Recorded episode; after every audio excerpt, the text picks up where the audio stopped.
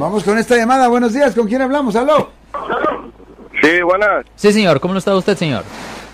Sí, mire, tengo una, una pregunta al respecto de la llamada anterior del muchacho que dice que su amigo, su primo, fue acusado por violación a la sobrina, algo así. Sí, señor. ¿Qué pasa, qué pasa, abogado, que después de un año la sobrina habla y dice todo esto fue mentira? Ok. ¿Qué es lo que va a pasar? Ok, le voy a explicar. Si ella dice que um, todo fue mentira, primero la fiscalía va a empezar una investigación para ver cuál es la razón por cual cambió la historia. Ok, van a querer saber si ella fue presionada, van a querer saber si alguien la amenazó para cambiar la historia. Ah, to- todo eso van a tener que lo buscan, porque la- una cosa que la fiscalía odia hacer, una cosa que la fiscalía odia hacer es votar Entonces, cargos.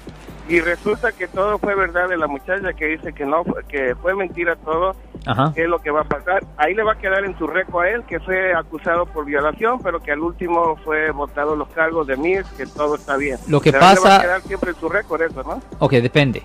Depende cómo termina el caso. Si la fiscalía, después de estudiar todo, determina, ah, ya no tenemos un caso aquí, la fiscalía puede votar los cargos.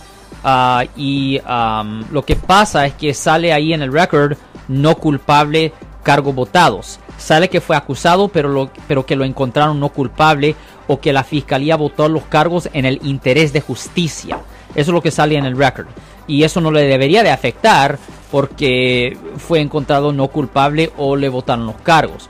Pero le voy a decir una cosa, muchas veces la fiscalía, porque los fiscales odian votar cargos. Ellos odian, ellos prefieren no presentar los cargos. Pero si ya los han presentado, ellos odian votarlo. Porque eso es Sí. cuenta, cuenta como una pérdida. So, le voy a dar un, un ejemplito, le voy a dar un ejemplo. Yo, Sí.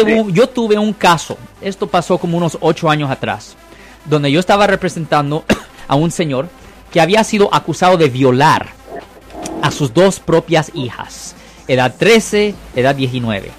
Y ah, él se estaba enfrentando a 18 años en prisión por estas ofensas.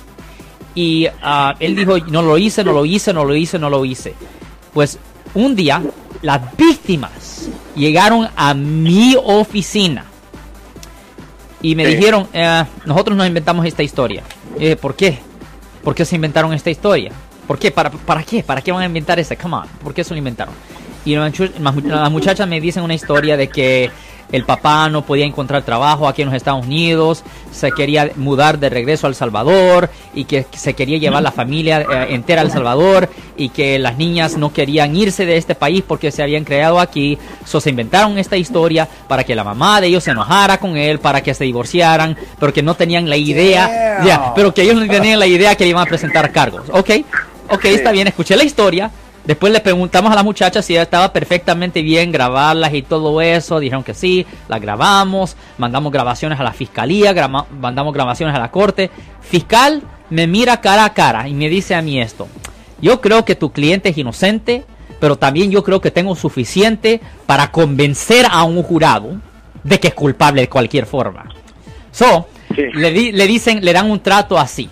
Si usted se declara culpable hoy de las dos violaciones, si se declara culpable hoy de las dos violaciones, te damos crédito por tiempo servido y sales de la cárcel hoy en la noche, caso cerrado. Yo digo, momento, momento. Ustedes saben que él es inocente, porque nunca le vas a, a nadie le vas a dar una, na- nadie recibe un trato de declararse culpable a dos violos, a dos violaciones y que lo dejen libre hoy. Simplemente ustedes la claro. ganancia. Eh, solo quieren ganar el caso. Y el- la última alternativa es llevar el caso a un jurado. Se iba a tardar más meses estando en custodia sin, sin garantía de ganar el caso.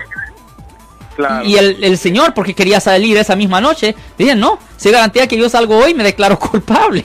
Y eso es lo que pasó. ¿Entiendes? Porque la fiscalía, Entonces, ellos odian votar cargos. Odian votar cargos. ¿Hay alguna manera de limpiar todo eso cuando eres inocente? En, esa, en la situación de él sí. En la situación de, sí, de, de él sí, porque no fue a la prisión estatal. So sí se puede hacer una limpieza del record para esa persona. ok, ya, ya entendí. Porque no fue a la prisión Entonces- estatal. Porque, porque todo esto se manejó desde la cárcel local. Entonces le voy a echar una llamada porque mi primo le pasó un caso similar, pero él estuvo solamente una semana en cárcel eh, y todo fue que fue mentira, pero creo que le sale eso en su récord, aunque fue inocente. Sí. Ok, pues definitivamente limpiar. denos una llamada, ¿ok, señor? Gracias, eh, gracias, De abogado. Oiga, y- y tiene, tiene el teléfono? Sí, claro, hasta en Facebook y en, eh, en Google. Alex Cross, ahí sale.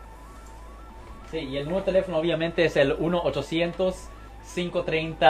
1-800-530-1800. Yo soy el abogado Alexander Cross. Nosotros somos abogados de defensa criminal. That's right. Le ayudamos a las personas que han sido arrestadas y acusadas por haber cometido delitos. Si alguien en su familia o si un amigo suyo ha sido arrestado o acusado, llámanos para hacer una cita gratis. Llámenos para hacer una cita. Ese número es el 1 800 530 1800. Estamos aquí en toda la área de la Bahía.